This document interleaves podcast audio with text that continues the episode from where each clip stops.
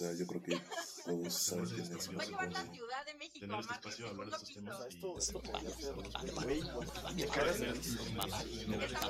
a llevar a más.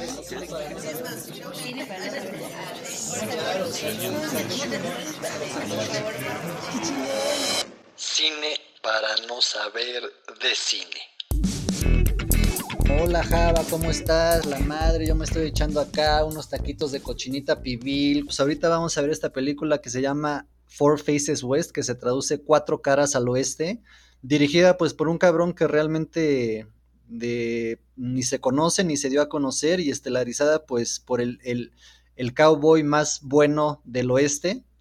Eh, y yo creo que es una película que vale la pena rescatar y recuperar por, por distintas ra- razones que, comentaremos a lo largo de, la película, pero eh, es, eh, es una película que en cualquier momento puede ser mala, o sea, o sea como, como que en cualquier momento puede, este, puede convertirse en una película aburrida y mala, pero el hecho de que logra mantener este, este eh, un balance muy fino entre actuación, guion, cámara y todo, la, la hace, yo diría, un poco más que una película mediocre. eh, y Claro. por ciertos puntos, por ejemplo, yo argumentaría personalmente que pues, que pues es una película pacifista, es una película este, feminista y es una película anti, anti, pues anti-western, ¿no? Sí. Pues, güey, yo, la neta, o sea, en ningún momento se me hizo mala, güey. Me enganchó. O sea, visualmente se me hizo buena, güey. Las actuaciones se me hicieron muy buenas. La historia se me hizo entretenida, interesante, güey. Tiene, unas, tiene varias secuencias que sí, o sea, me mantuvieron muy, muy atento.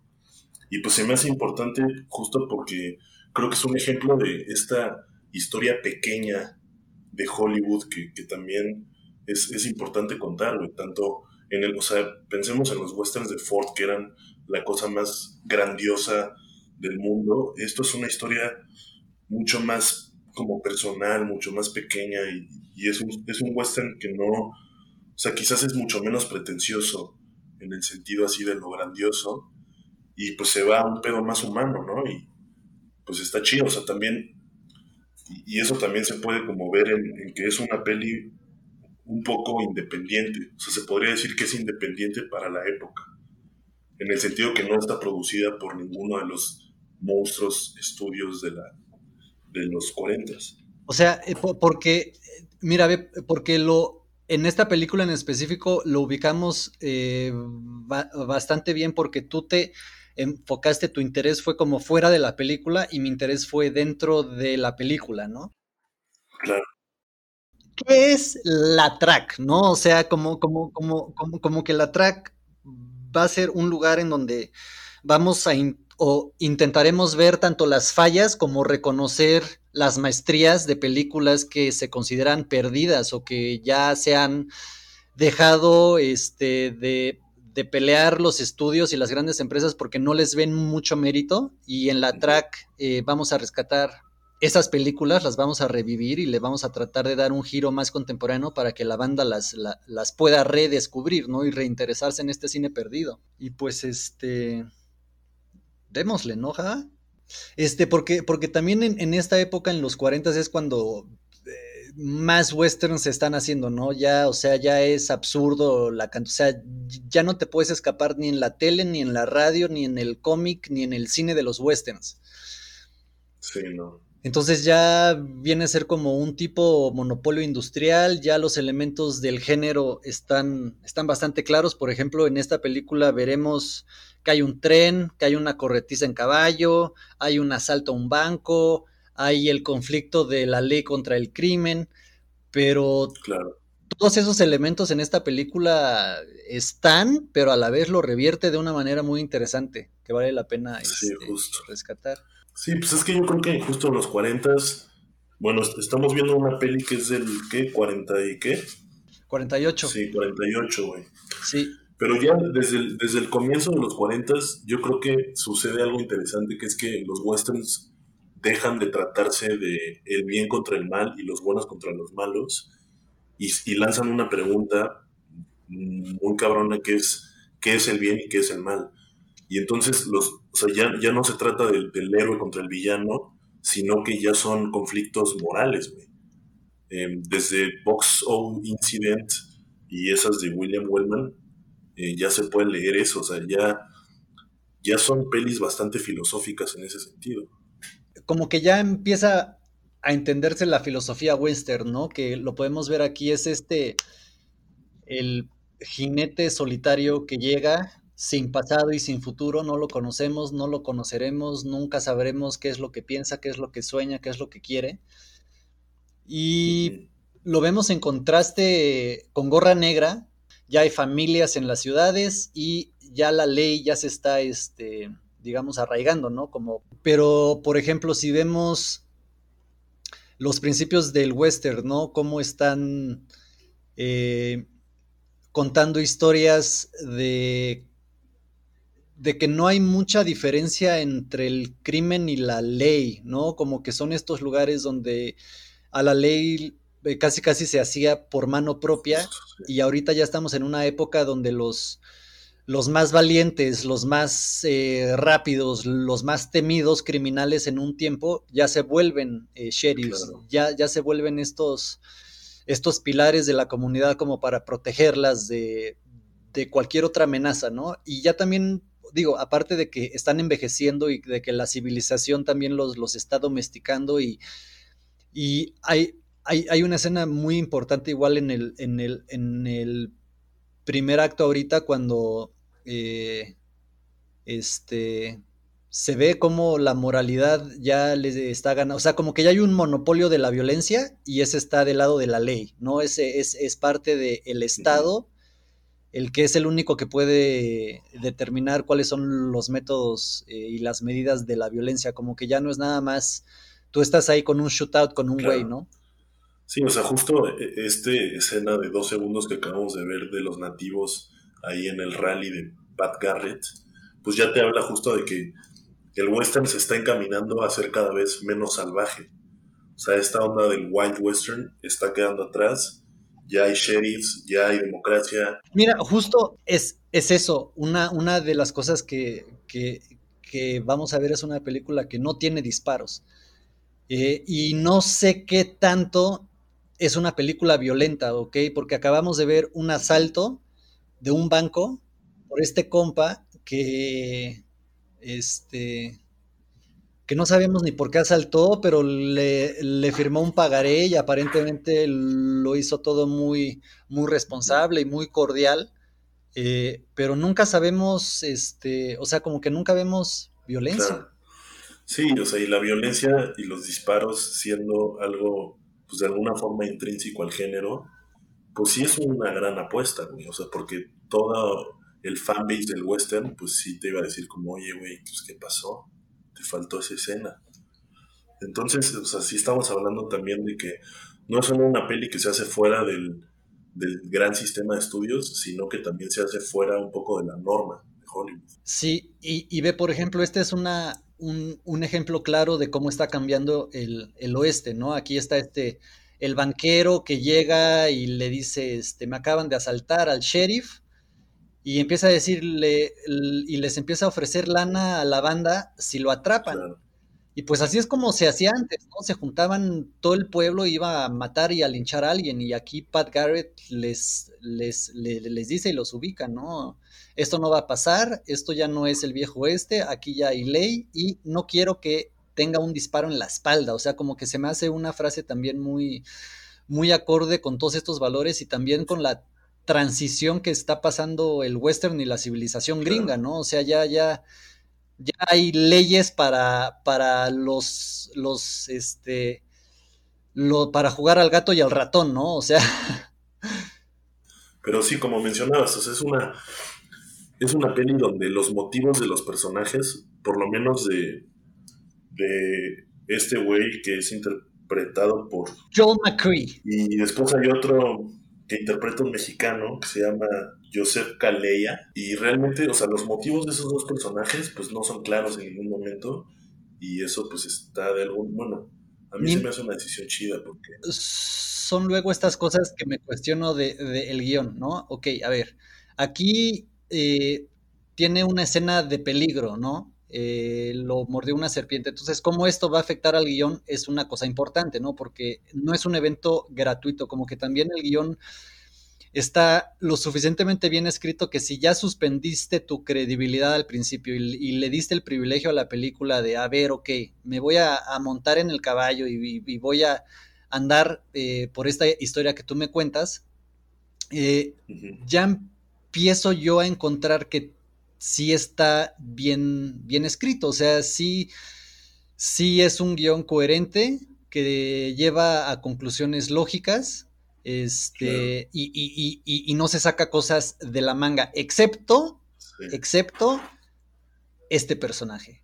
Este personaje no lo entiendo, este, no sé qué hace en la película, como, como que no sé si es una onda del narrador, si es un, si es un, un, símbolo de un espíritu westerniano que todavía no hemos identificado, porque tiene varias, eh, varias interacciones interesantes que afectan la narrativa directamente. Sí, o sea, yo creo que es un guion funcional, güey. Que, que, o sea, como, como dices, cualquier suceso está bien pensado para explicar otro suceso, pero pues no va mucho más allá de, eso.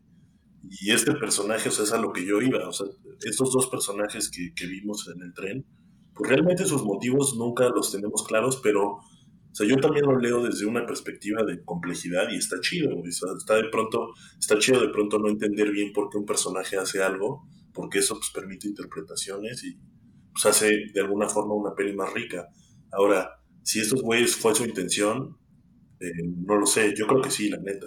O sea, porque sí, no se me hace un guion malo, la neta, se me hace pues estándar en el sentido justo de que todo lo que sucede es para, para llevar un motorcito siempre, siempre avanzando. O sea, nunca se detiene a hacer alguna reflexión así extraordinaria quizás. O sí, no sé. Pero, pero eso, güey. Este güey lo acaba de morder una serpiente, se acaba de navajear el antebrazo y pues ahorita este, pues está siendo curado por, por una mujer y por, el, y por el cuidado que ella le da y el amor que él encuentra en, en ese cuidado, ¿no? Pero también comentar que esta pareja en la vida real eran eh, hombre y mujer, eran esposo y esposa, eran este, amantes, eran amigos, eran este, pues todo, ¿no? Eran el uno para el otro. Hacían el amor. Hacían el amor eh, fuera de, de escena, ¿no? Pero, pero eh, por ejemplo, ¿tú encontraste algún dato de, de, eso? Porque, a ver, este es un matrimonio de estrellas. que Frances, Frances D es como se llama esta, esta actriz este, pues fue una eh, decente, ¿no? Sí, bastante decente. Pues la dirigió Lubitsch, eh, estuvo en la original de Mujercitas. Sí. Eh, sale en una de estas pelis de Val Newton de, de RKO, güey, estas como B-movies de los 40s. I Walk with a Zombie, creo. Em, o sea, sí, sí tenía una carrera Sí, y el Joel McCree una vez hizo un western y dijo de aquí soy, ¿no? Y ya el resto de su vida se dedicó a hacer westerns. Entonces es un actor que a pesar de haber estado con Hitchcock y con comedias y todo eso, se dedicó exclusivamente a hacer westerns. Entonces son estos dos, dos, actores que pues tienen cierto peso en Hollywood, ¿no? Eh, ¿Qué fue lo que los llevó a hacer una película así, fuera de los estudios? Uno está correteándose la ley, la otra se está enamorando, ve al, al, al José ca, Calleja, ¿no? Calleja. Calleja, yo diría, Calleja. Que también es un personaje interesante porque es el primer mexicano que yo he visto en, en el western, o sea, está interpretando un mexicano que no es pobre, güey. Es el prototípico narco. Es el prototípico narco de los 50. Sí. Claro, tiene un chingo de varo y todos los, los mexicanos que, que, aparecían en westerns, pues eran, estaban valiendo verga, güey, estaban pedos, echando desmadre en la cantina. Y este güey es el primero así que dices, hola, ¿cómo estás? hola, ¿cómo estás? Te salvo. Aparte tiene el elemento eh, malo, ¿no? Como que es el que es, como, como que por eso te digo que lo encuentro un personaje... Eh, es que ya abrimos muchísimos temas y no los hemos cerrado. Tenemos la de la pareja, tenemos la de lo del mexicano este acá padrón. Entonces, eh, sí, pues sí, o sea, con, con, conforme vayamos viendo al, al, al, al personaje latino, veamos cómo él va inter, interactuando, porque tiene momentos interesantes en el, en el primer acto donde eh, creo que es como eh, sí funciona como alguien que interviene en la narrativa y no sé si es un elemento claro. estratégico de guionistas eh, ya, ya, o, si, o, si, o, o, si se puede poner en un símbolo porque sí es coherente con el final, ¿no? O sea, sí es al final el cuate que te explica eh, la mitología claro. detrás de esto, entonces también puede ser un elemento narrativo interesante. Es decir, hay un personaje lo suficientemente interesante que es coherente y a la vez incoherente con la narrativa que nos atrae y ya por, por eso puede ser este, un valor agregado a la película, ¿no? O sea, ya es algo más que, que vigilar. Sí, o sea, este güey lo salva en repetidas ocasiones a, al protagonista. Sí. O sea, yo creo que lo, lo, interesante ahí es que realmente nunca es explícita su motivo, güey. Pero sí se puede leer como, como una amistad sincera, güey. Se puede leer de, de varias formas. O sea, o sea justo como pensando en esto de que ya en los 40 se empieza a pensar en la moralidad y en la bondad y, o sea, justo pensemos en este güey que acaba de asaltar un banco de la manera más bondadosa que se puede, firmó un pagaré, eh, cero violencia, cero gritos, eh, probablemente su revólver hasta estaba descargado. Y, o es realmente un villano que se va convirtiendo en héroe a lo largo de la película porque realmente es bondadoso, o sea, no tiene un, un, gramo de maldad en su ser. Claro. Y pues, ¿por qué no este mexicano podría ser igual, güey? Que simplemente pues le está tirando paro, pues porque ya estuvo bueno de agarrarnos a balazos. Claro, claro. Y, y ahí viene el elemento pacifista, que lo noto ahorita con el color de gorra que tiene. ¿Te acuerdas cuando hizo el crimen tenía el negro y ahorita ya tiene el blanco? ¿No? Claro. O sea, sí, sí, existe en el western este, esta relación entre el color del sombrero y si eres bueno o si eres malo. Por lo menos en el western simplista de antes de los 40. Sí, y aquí es una película que se nos adelanta a la psicología que veremos en los 50, que es los personajes que ya no tienes tan claro si son buenos o malos, ¿no? Entonces ya es un, el, el, como el, como una película que anticipa toda esta psicología de la, de la maldad, del de determinismo, de que si eliges eh, ser malo o es la situación lo que te hace malo y si cuenta tu alma y tu espíritu y todo eso, ¿no? Como justo este personaje de Joel McCree lo vimos cometer un crimen que básicamente fue robar dinero al capitalismo eh, sí. Y lo vemos que por donde se vaya encontrando, va encontrando, yo, yo, diría, como un sentido de comunidad, que también se pudiera comentar que pues es un western socialista en ese sentido, ¿no? Que, que, que, que privilegia la interacción y el, y el, contacto con otras personas a diferencia de solo la, la ley, o solo el dinero, o solo el capital, o solo la muerte, ¿no? O solo el blanco y negro, como que ya pela a los grises. Sí, totalmente, güey. Totalmente. Y yo creo que eso también tiene que ver con, con, por qué no fue una peli tan popular.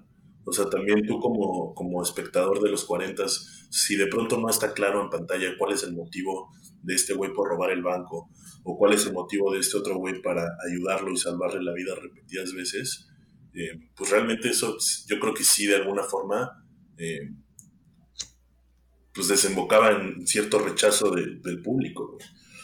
O no sé, quizás no. No sé. Por ejemplo, aquí acaban de salir de la Segunda Guerra Mundial, ¿no? Entonces, son también los efectos que vemos después en los 50, como ya no es nada más de disparar a lo güey y que no haya sangre, ¿no? O sea, ya las películas empiezan a, poner, más violentas, ya empiezan a criticar más, digamos, estos eh, puntos fundacionalistas con los que empezaron los westerns, ¿no? Del honor y, y la valentía y todo, porque ya pasaron por la guerra y ya entendieron que, a ver, güey, o sea, un morro sí puede matar o puede ser matado, ¿no? O sea, como que ya no es tan, tan blanco y negro el asunto. Sí, sí, como que la violencia ya deja de ser entretenimiento y se convierte ya, hay un, hay un punto ahí reflexivo. justo pues porque una gran parte de la población de, de Estados Unidos ya había experimentado la violencia pues, de las formas más ojetes que hay, güey, que es en la guerra. Sí.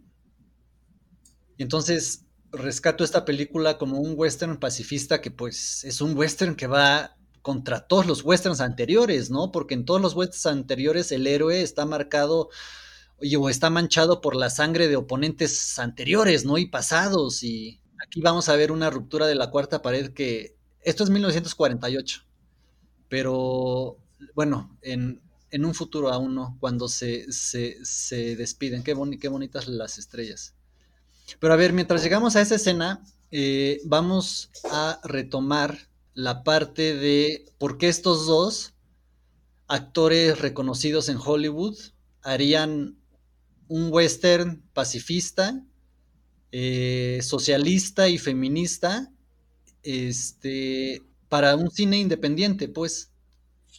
Claro, 1948 es eh, el año donde por fin sale un veredicto a uno de los juicios más importantes en la historia del cine y de Estados Unidos, que es el juicio que tuvo Estados Unidos contra Paramount Pictures, en donde lo que sucede es que por primera vez en la historia ya no los dejan tener el... O sea, esos güeyes tenían el monopolio en el sentido de que ellos producían el cine y ellos mismos lo distribuían porque eran dueños de los cines. Y a partir de 1948, lo que sucede es que eso se separa y les dicen, ¿sabes qué, güey? Tú ya no puedes ser dueño de los cines. Porque lo que hacían estos güeyes eran, pues tenían ese monopolio y si salía una peli, no sé, con Cary Grant, que obviamente toda la población la quería ver, pues subían los precios, güey, les valía verga, o sea, podían hacer lo que quisieran. Y entonces unos pocos controlaban todos los cines del país, o sea, me refiero a que cinco estudios controlaban el 98% de los cines del país y podían fijar los precios y podían poner la peli el tiempo que quisieran y podían rechazar las pelis que quisieran y podían hacer pues básicamente lo que quisieran, o sea, dominaban el, el mercado en el sentido pues más cabrón de la palabra. Y entonces, justo en el momento que el, que el Estado dice como, oigan, a ver, espérense, güey, ya sus cines los tienen que vender porque pues no se vale que, que hagan esto, ¿no? Eh, pues ya pasa la ley, güey, y es cuando justo los estudios empiezan a perder control y eso de alguna manera le da un nuevo aire al cine y le da nuevos espacios a, pues a estas productoras mucho más pequeñas que son como, como la de esta película. Entra un chingo de cine eh, internacional, por ejemplo, y también eso ayuda a que se empiecen a cuestionar cosas como el código Hayes, güey, o sea, como por qué en Alemania sí, si podemos ver tetas en pantalla y en Estados Unidos no. Y entonces empieza toda una serie de reflexiones pues, que desembocan al final en, pues, en la muerte del Studio System. Mm, también esos güeyes hacían una cosa muy ñera que era así, o sea, tú tienes las pelis, o sea, tú tienes un cine, güey. Em, y entonces llega la Paramount y te dice, ¿sabes qué? Pues tengo esta nueva peli con Jimmy Stewart. Obviamente la tienes que poner en tu cine, pues porque no hay de otra, güey. Eh, entonces dice, pues va, te la vendo, pero junto con esa van otras cinco películas. Y esas otras cinco pues, son malas. Eh, a eso le llamaban el block booking, güey, que era vender pelis en paquetes. Y pues era una cosa muñera, porque así si una peli salía mal, en lugar de que fuera un fracaso comercial como quizás como lo debería ser para que pues, pensaran más cómo hacer cine, em, pues lo metían con una peli chida, güey, y ya, pues vendía porque vendía. Y pues se lavaban las manos, ¿no? Entonces, pues sí, o sea, 1948 es, es un año importante porque sucedió esa división entre, entre el poder de producir cine y el poder de exhibirlo y pues cambió básicamente el, el business, pero también pues la forma en que se hace el cine. Claro, justo como aquí un hombre grande le está escribiendo a su, a su papi, ¿no? Y, ya sabemos por qué robó. O sea, como, como que bueno, es, es, un insert extra de la historia, ¿no? Pero, pero ahí queda, ya sabemos que el personaje es bueno porque pues el dinero es para, para su padre. Claro. Que yo, la neta, hubiera quitado esa escena, Yo también creo que creo que está de más. Ve, es, son, son cosas que podemos atar con lo, con lo que mencionaste. ¿Qué, qué tanto eh, pudo influir la nueva moralidad que se le imponía a la industria en escenitas como esa, ¿no? Como a ver, si ya tienes a tu criminal, ¿cómo ya, ya estamos empatizando con, con este cabrón que le robó al banco dos mil dólares? Y entonces, aunque sea, eh, lo haya hecho sin violencia, aunque- simplemente por el hecho de que lo está persiguiendo la ley, eh, ya tiene que tener una, excu- una excusa más allá de que pues nos cae bien, ¿no? Y entonces a lo mejor le ponen ese insert donde él le está escribiendo la carta a su, a, a su padre para que digamos, ah, no, sí, y, y- como que ya sería la última barrera si nos adentramos a la, a la película para olvidarnos completamente de que este güey es un malo, ¿no? Claro.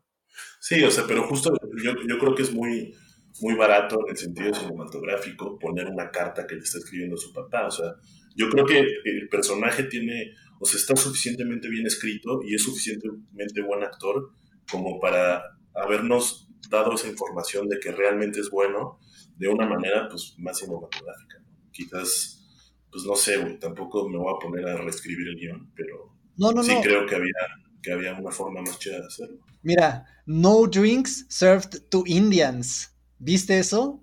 Ahí atrás dice eso, o sea, lo había visto. pero qué interesante que lo hayan puesto, ¿no? O sea, como, como que no sé si, porque una de las cosas interesantes que investigamos es que el Joe McCree era un aliado muy interesante de los, de, de los indios en donde, en las reservas en las que trabajaba, ¿no? Este compa era como un blanco amigable en la vida real también. Entonces, pues a lo mejor poner esa escena ahí, digo, no es, no fue accidente. No, para nada. Sí, entonces ya le están pisando la cola, básicamente, ¿no? Sí, La ley ya lo está cazando sí, y de alguna forma pues tú ya empatizaste con él, entonces no quieres que lo atrapen. esta es otra escena muy interesante porque, pues, o sea, otra vez tienes a tus elementos clásicos, tienes al cowboy que está pensando algo, está perdido en el amor, o sea, totalmente desquiciado por, por pedos psicológicos que tiene. Este, y pues aún así está ganando en el póker, ¿no? Que son estas cosas este, interesantes de la psicología que a veces cuando las cosas te valen madres, te va mejor, ¿no? claro. Y pues bueno, el, el, el compa de aquí a la derecha está, pues, eh, él quiere ganar, ¿no? Entonces se le ve en la cara, está un poquito caliente y, y se encabrona. Y justo cuando se va a encabronar y va a ser lo que pasa en todos los westerns, este, le tiran el trago encima y es una forma muy interesante de evitar la violencia. O sea, como que decir que esta situación es en este mundo que Four Faces West nos está presentando, la, la, violencia está ahí, la capacidad para matar al otro está ahí, sigue existiendo, ¿no? Este, pero se rehúsa a mostrar la violencia. O sea, como que si es una, Sí, esta, así, toma. Y es claro. entre los dos, ¿no? O sea, son, son estas cosas que te dicen, a ver, a ver, a ver, sí, sí, sí, tienes tu pistolita, aquí no, mano, ¿no? Eh, en, en, esta película no va. Sí, o sea, lo interesante es que es una película donde todos están armados. No hay un solo disparo. O sea, sí, sí es, yo creo que es de las cosas mejor pensadas en la película. Como vamos a hacer un western donde por X o Y razón no se dispare una sola bala. Y, y, y, son de, las cosas que, comentamos en nuestras, cápsulas anteriores y recurrentes en el western. Como es un género tan definido, con elementos tan claros, las películas buenas son aquellas que saben jugar con esas formas, ¿no? Que, le descubren eh, nuevas temáticas, nuevas visiones, nuevas, excusas para contar la, la, la, historia. Y ahí es cuando yo creo que Four Faces West sí es un buen western o una buena película porque justo de, desmantela toda esta toda esta maquinaria de mm, violencia mítica que se había construido con pues aquí ya van casi que 50 años de cine y de Claro. westerns, ¿no? Y, y en 90 minutos te deja muy claro una onda de que puedes hacer un western sin un disparo.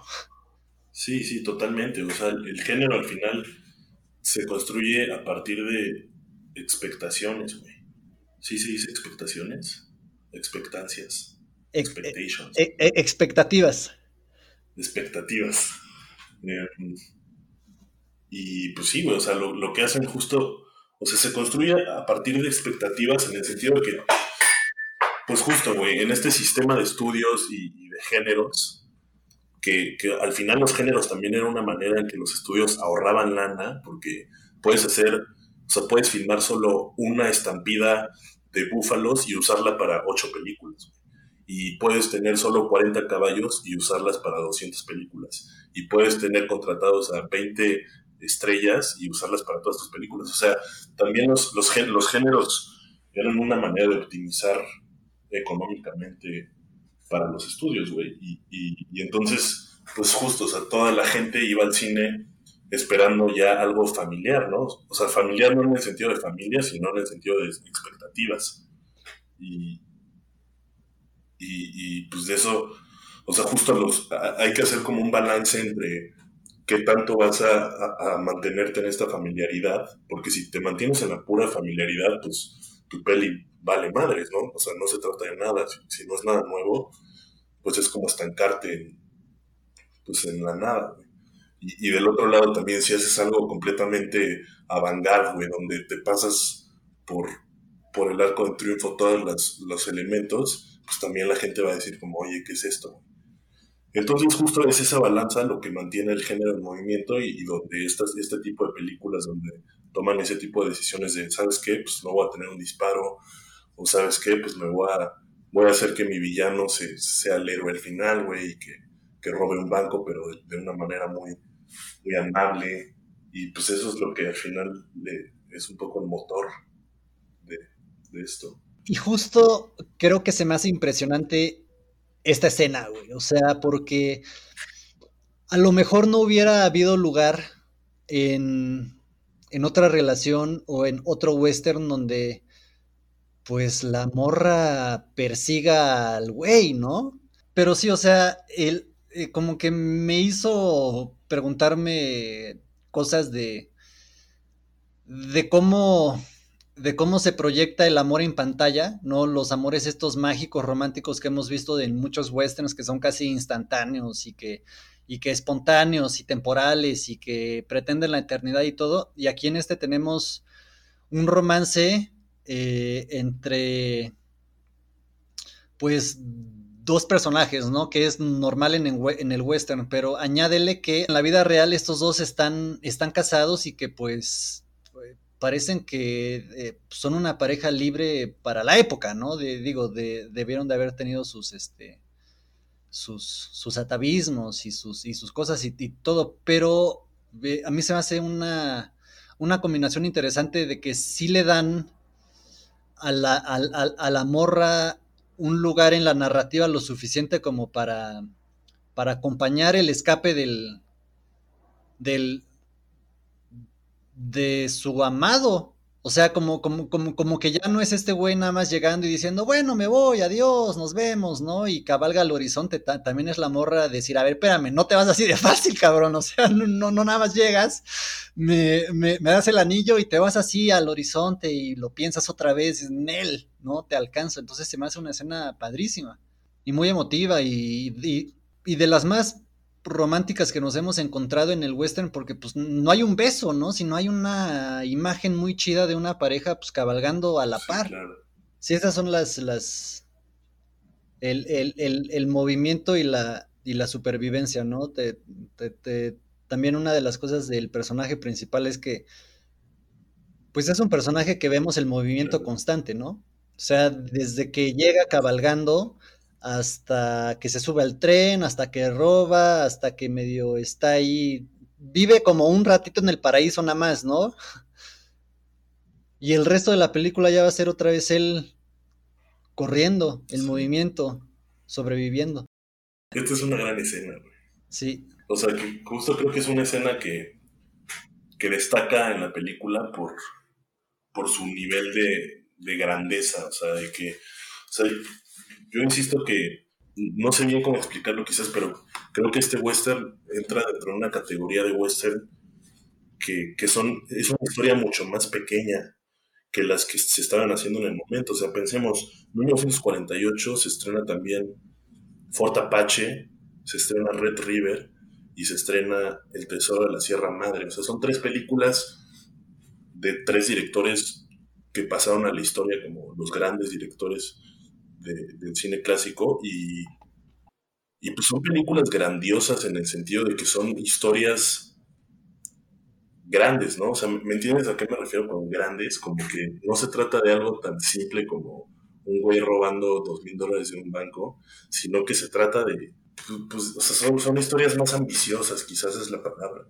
Y a mí, se, o sea, yo, yo, yo creo muy importante es esto, güey, hacer de pronto filmar las historias pequeñitas, que son voces necesarias también en el cine, o sea, por eso está este este western que hace Ford en 1950, Wagon Master, pues se me hace tan importante y tan chido, porque es un western espiritual, güey, donde Ford hace un lado la, grandeza de, Estados Unidos, de, o sea, es un western que no,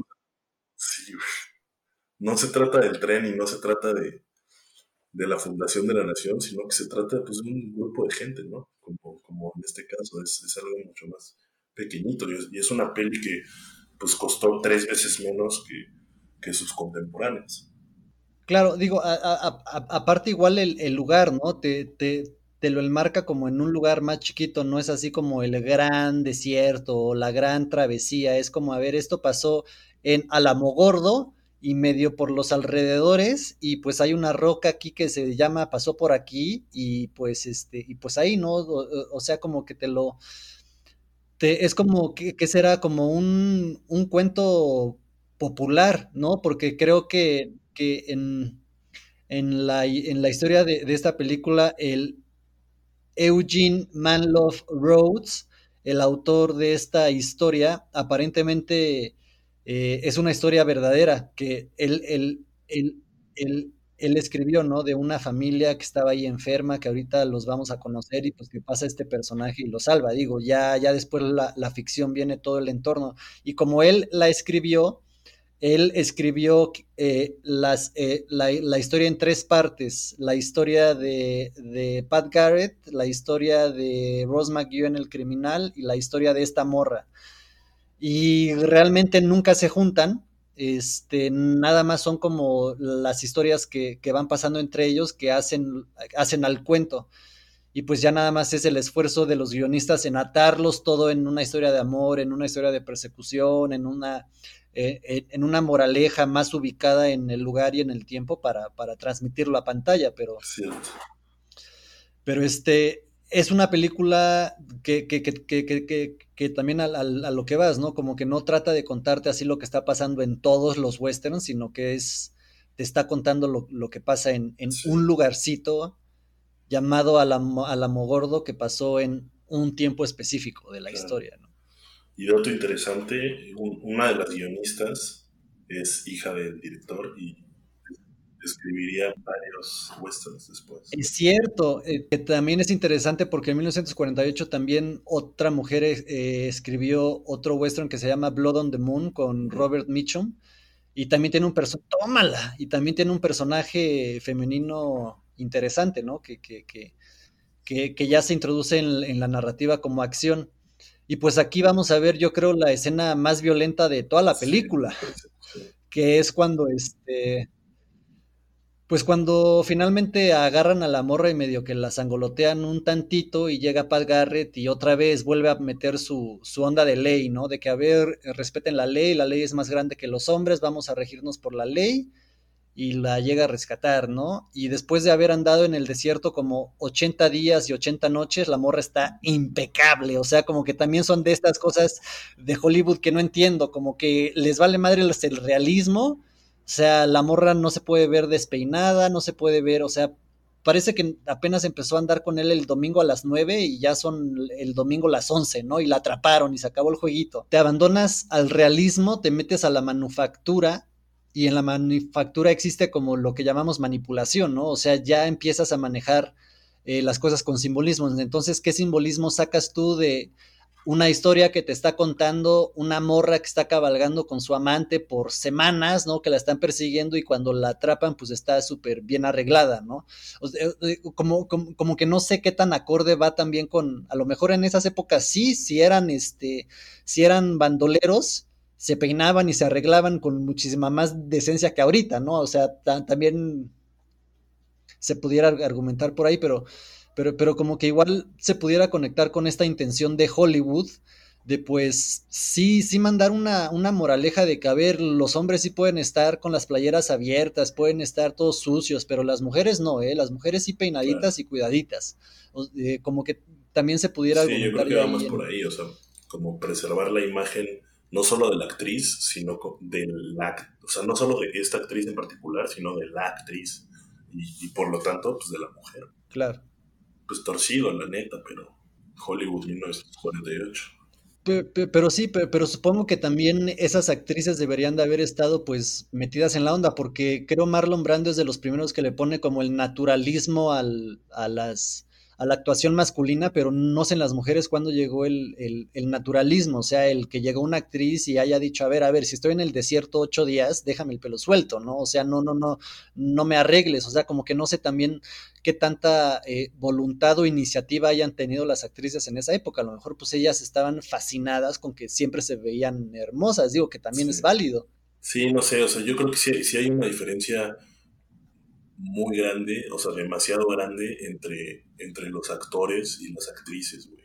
Tanto en, en, o sea, tanto en las películas como en la vida en Hollywood, o sea. Por eso, yo creo que ya lo había dicho, pero una de las grandes películas que yo he visto en mi vida es Sunset Boulevard, porque ataca bien eso. O sea, es una película hecha claro, en Hollywood, justo. desde Hollywood, pero también voltea la cámara y dice como, oigan, aquí hay algo que está raro, güey. Sí, es sí, anti-Hollywood. Anti pero al mismo tiempo, pues hace homenaje a un chingo de directores, güey. Sale el Buster Keaton, que hoy cumple 125 años. Felicidades a ese güey, su tumba. Claro. Pero, pues sí, o sea. El, el Joseph Von Jaime es como el mayordomo acá, medio culero. Sí, justo. Sí, hace una reflexión que, que ya se había tardado en, en hacer Hollywood con respecto a las actrices. ¿En, ¿En, qué año es esa? 1950. Porque ve, porque ya en los 50 igual ya empieza toda esta onda, porque justo esto es 1948 y, y, y no está muy lejos de ahí, ¿no? O sea, ya es sí. un western que está tentando contra los... Y pues ahorita vemos que este cuate se topa con pues una familia enferma eh, que dicen que es difteria, ¿no? Entonces vienes también eh, unos elementos interesantes que, que, que, ya tienes, que le construiste al personaje, ¿no? Entonces al personaje en el primer acto le construiste su conciencia sobre la salud y su conciencia sobre el buen sama samaritanismo, ¿no? O sea, el, el, el extraño este que, que, te ayuda y la mujer que te ayuda, ¿no? Entonces, cuando él se enfrenta a este momento de decisión donde pues cualquier otro cowboy pues se iría, ¿no? O sea, eh, ¿cuántos no preferirían seguir avanzando eh, y corriendo y huyendo y dejando todo atrás porque no te alcancen a pues quedarte a ayudar a a los necesitados y, y entonces justo es otra vez la importancia de esta película como pues pacifista, feminista, socialista, antirracista, ¿no? Porque ya es el, el blanco individualista que lo puede todo, que está decidiendo no irse al desierto y cabalgar al horizonte, sino quedarse y pues ayudar a una familia mexicana que está valiendo pito en medio del desierto, ¿no? Y, y, aparte cuidarlos con el elemento de salud, eh, de, cuidados, que pues está más en el espectro femenino que en el masculino, que es también la masculinidad de las cosas de las que se tratan las, las películas westerns. Entonces ya en esta, en este tercer acto, en esta, en estas escenas, ya es con, cuando te vienen, te vienen eh, rompiendo todos los ve la cara de felicidad.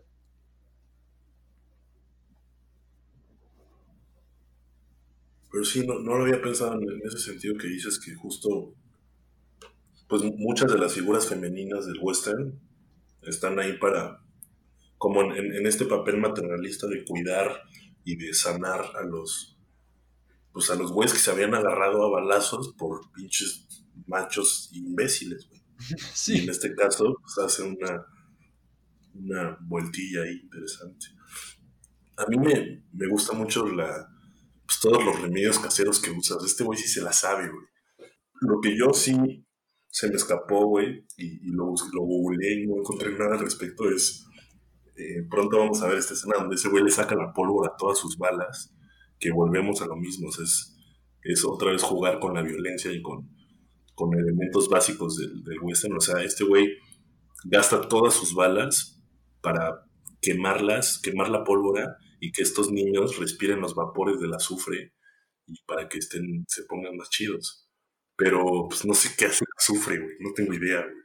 pero velo, o sea, es totalmente un cowboy que controla lo doméstico igual que controla el outdoors, o sea, es un, es un, es un superhombre.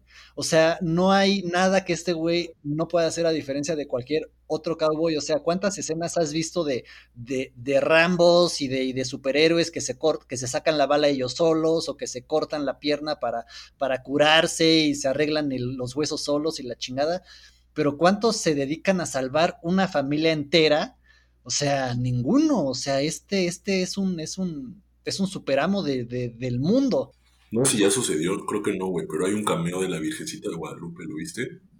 Sí. Estos güeyes tienen ahí a la Virgen en su casa. Es la primera vez que yo había visto a la Virgen en un western. Sí, por, porque, porque por lo general ves a los presidentes, ¿no? No, entonces creo. A Lincoln. Sí, a Lincoln, a Grant, a, a no sé, vi una el otro día donde estaba Washington, o sea, ya les valió pito nada más era poner a alguien ahí. Ya estamos en unos niveles temáticos, filosóficos acá que, que, que rompen con muchísimas cosas de, de, de el género, ¿no? O sea, no, no nos podemos empezar a meter a platicar si el crimen es una, es una enfermedad genérica o no, que si tenemos libertad, este, eh, total o no, o estamos determinados por un sistema de castigo y de, y de premio, y cuál es el premio en salvar a gente más que pues que te agradezcan y después te entreguen a la policía, o, o, o como, como, como, que ya, como que ya se mete en unos terrenos muy interesantes en, el, en este tercer y último acto donde pues ya va contra todo lo que se había hecho con los westerns y pone un, un, un, antecedente muy importante y rescatable de lo que van a ser los 50, o sea, todo,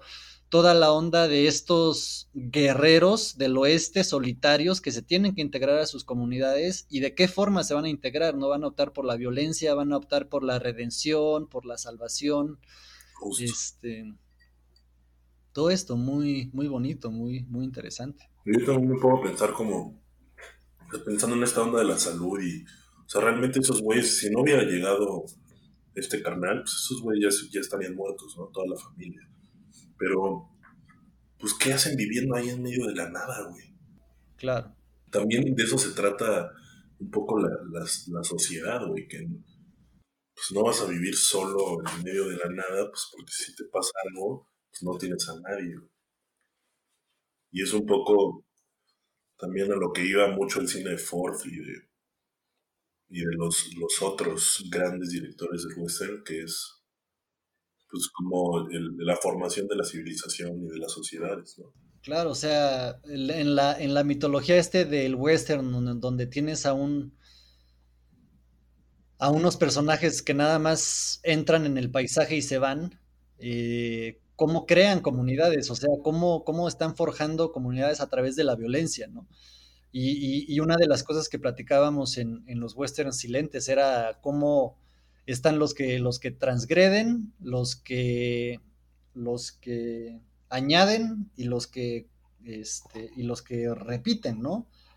Y pues este yo creo en muchísimos sentidos trata de transgredir casi todos, ¿no? Porque es el, sí, sí, sí, sí. el cowboy que no se despierta para agarrar su pistola, sino que se despierta para decir, ahí voy, ahí voy, voy a darte tu vasito de agua, ¿no? o sea. y, claro. y, y, y, y cómo a, lo que vas en, la, en esto de, de, de crear eh, eh, eh, comunidad, ¿no? O sea, cómo, cómo lidias con los dilemas morales que te presentan personajes así. El, el, el, el mal que hizo de robar dos, dos mil dólares se compensa o no con haberle salvado la vida a cuatro personas. Eh, eh, o sea. Sí. Sí, o sea, también ya, ya es una peli que deja mucho como tareita al, al público, ¿no? Porque justo en esta ambigüedad de si es bueno o si es malo, pues también el público tomará sus propias interpretaciones. Sí, y justo es en esa interpretación en lo que podemos encontrar las, las riquezas de estas películas, ¿no? Porque a veces son las interpretaciones y el significado que le, que le damos a esa interpretación lo que, lo que nos da la perspectiva a través de la cual luego juzga- juzgamos cosas, ¿no? Entonces, eh, eh, pues aquí es como, como, como que nos hace un poquito conscientes de, la, de las distancias que pueden haber entre ciertas eh, moralidades, ¿no? O sea, la distancia que, que hay entre el bueno y el malo en el inicio del western es mucho más grande que entre el bueno y el malo ahorita, ¿no? Porque ahorita, ¿quién es el malo? O sea, no, no, no hay ningún malo. Le- eh, eh, el malo a lo mejor es el, es el sistema económico, es el sistema de salud, es, es este, el, el, El niño. el, niño, el niño es el malo de la película, claro. Este, o sea, qui- ¿quién es aquí más que simplemente pues, la humanidad y las cosas que tienen que lidiar ellos y el- a los acuerdos que tienen que llegar entre los humanos para, para poder tener mejores sociedades, ¿no? Sin necesidad de, de violencia. Pues podríamos aprovechar esta reflexión sobre la no violencia en la película A ver, para tocar un tema interesante que sucede en los 40 en Hollywood, bueno, y en el mundo, pero hablar precisamente de lo que pasa en Hollywood, que es la guerra. O sea, la Segunda Guerra Mundial y el papel que Hollywood tuvo en ella, ¿no? Porque, pues muchos de los directores que hemos estado mencionando y, que, que después en los 50 seguirían haciendo westerns como John Ford, George Stevens, que luego haría Shane, eh, Willy que, pues, que igual haría de western en 1940 y ya empezaría como a desafiar un poco el género. Eh, John Huston, güey, que en el 48 igual sacaría eh, La Tierra Madre, ¿sí? ¿Cómo? La Sierra Madre, güey. Este, son directores que, que se van a la guerra. O sea, ya sea para documentar, o ya sea para, para ir a, a- a combate, o ya sea que se fueron a Washington y estuvieron en el departamento de propaganda, como Catra, pero. Pero pues sí, o sea, esta reflexión de, de la no violencia que hace esta película, que yo creo que es de las de los aspectos más interesantes que, que se ven en ella, pues yo creo que sí tiene, tiene como su nacimiento en, en, esa etapa tan violenta que vivieron estos güeyes, ¿no? Sí, porque ven, i- igual postguerra ya empieza a haber esta cosa que se le denomina el, el western híbrido, ¿no? Que son ya los elementos western, pero que ya se empiezan a mezclar con el cine negro, se empiezan a mezclar con el terror, con el, con el suspenso, con la aventura, con el musical, eh, Sí. con el cine de gángsters, en fin, o sea, como, como que ya el, el- el- el género igual, pues se pudiera decir que termina en su sentido clásico, ¿no? O sea, como, como que ya, porque ya la época cambió, las audiencias cambiaron, entonces ya también es una etapa donde el western se aprovechó de toda la violencia que le pudo haber exprimido, se aprovechó de, de- de todos los elementos que pudo haber sacado, y pues ya también para capturar a las audiencias que demandan más, porque pues ya vivieron una, una guerra, o sea, ya tanto los actores como la sociedad en sí ya, ya tuvo un acercamiento real a que una bala pues no, no, no, o sea, sí saca sangre, ¿no? Exacto. Y, y- Y hace y- cosas horrendas. ¿no? sí, Sí, pues es justo por esos años de la guerra que, que se abre, y gracias a que estos directores estaban filmando en la guerra, que se abre una nueva categoría en los Óscares, que es eh, la categoría de mejor documental. wow, o sea, claro. sería, sería, sería hasta estos momentos donde la gente realmente le haría caso a los documentales, güey. Antes de eso, pues eran así como cosas de ricos que nadie veía. Y ahí está la vanguardia del cine mexicano haciendo documentales en 1910. Exacto. El cine mexicano fue el primer cine que experimentó con el documental y los gringos fue hasta después de la, de la Segunda Guerra Mundial. Que por cierto, dato interesante, eh, el director que ganó el primer eh, premio al documental, ¿no? Fue John Ford, con su grabación del bombardeo de Midway. Claro. Claro. Entonces, eh, también para recalcar que por eso la, el- la violencia en el género western es más importante que en el género de, de guerra, porque en el de género de guerra, pues como que no te puedes, como que no te puedes eh, eh, tu espacio para moverte es más reducido que en el western. Entonces, en el western, por eso ya luego en los 60 se empieza a gla- glamorizar la violencia también, ¿no? A diferencia de la guerra. O sea, como que no, como que no puedes jugar con, con- con la gama de violencia en la, en la guerra, porque pues ya como que lo tienes implícito, pero en el western sí, sí lo puedes enfatizar muchísimo más, ¿no? Entonces, conforme también va avanzando, también el, el western, justo porque tiene directores que pues vivieron la, la guerra y les permite experimentar con la violencia más libremente que en los de guerra, pues por eso optan por eso, ¿no? Como Sam Peckinpah. Sí, sí, muchas de las personalidades de Hollywood, también por toda esta onda de, de patriotismo que, que llevaban manejando a la perfección figuras como John Ford, pues dicen como, pues vámonos a la guerra, güey.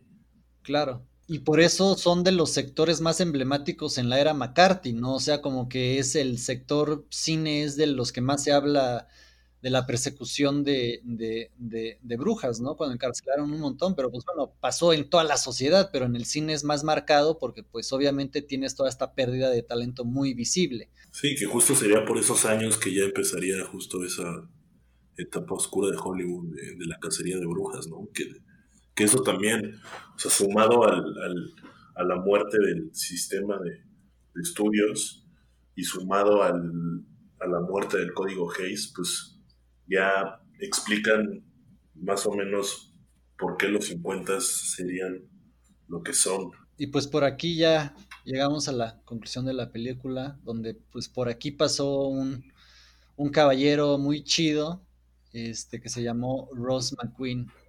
Y, y, y no sé, este final a mí me, me llama mucho la atención porque es la, la, el close-up de, de la mujer viendo nada, ¿no? O sea, no está viendo al caballero, está viendo simplemente al, al horizonte. Entonces también me, como, como que me hace la, la pregunta de, de, de, el romance, ¿no? O sea, ¿qué tanto esta mujer va a quedar enamorada de este ideal de, de hombre enfermero, este, que le va a evitar encontrar en el amor en épocas futuras, ¿no? Porque, o sea, ¿qué, qué tan dañada va a estar en haberse enamorado tanto de este güey perfecto que no grabé nada de lo que dijimos porque estoy bien pendejo, güey.